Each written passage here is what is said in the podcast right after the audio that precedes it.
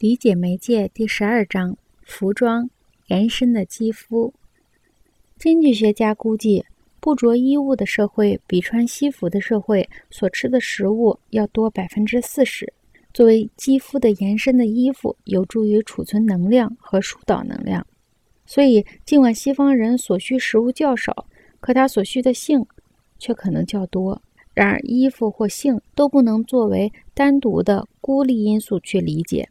许多社会学家注意到，性性可以成为忙乱生活的补偿。隐私和个体本位主义一样，在部落社会中是闻所未闻的。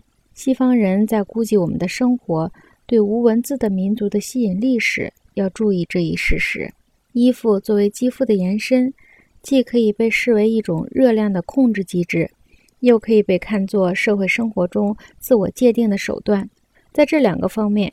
衣服和住宅似乎是一对孪生子，虽说衣服更贴近人体，年岁更大些，因为住宅延伸的是机体的内在温度控制机制，而衣服则是体表更直接的延伸。今天的欧洲人已开始为使自己引人注目而穿衣，这本是美国人衣饰的风格。与此同时，美国人却开始放弃他们传统的偏重视觉的风格。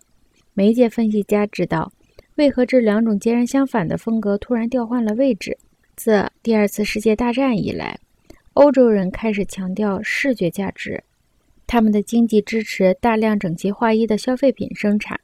这一点并非巧合。相反，此时的美国人第一次开始反叛整齐划一的消费价值，在用车、穿衣、读平章书方面，在蓄须、育婴和蜂巢式的发型上。美国人赞成要着重触觉、参与、卷入和造型的价值。美国曾是抽象视觉世界的国土，现在它与欧洲的饮食、生活和艺术传统再一次发生了深刻的联系。二十世纪二十年代，旅居欧洲的美国人眼里的先锋派艺术，如今成了青少年的价值标准。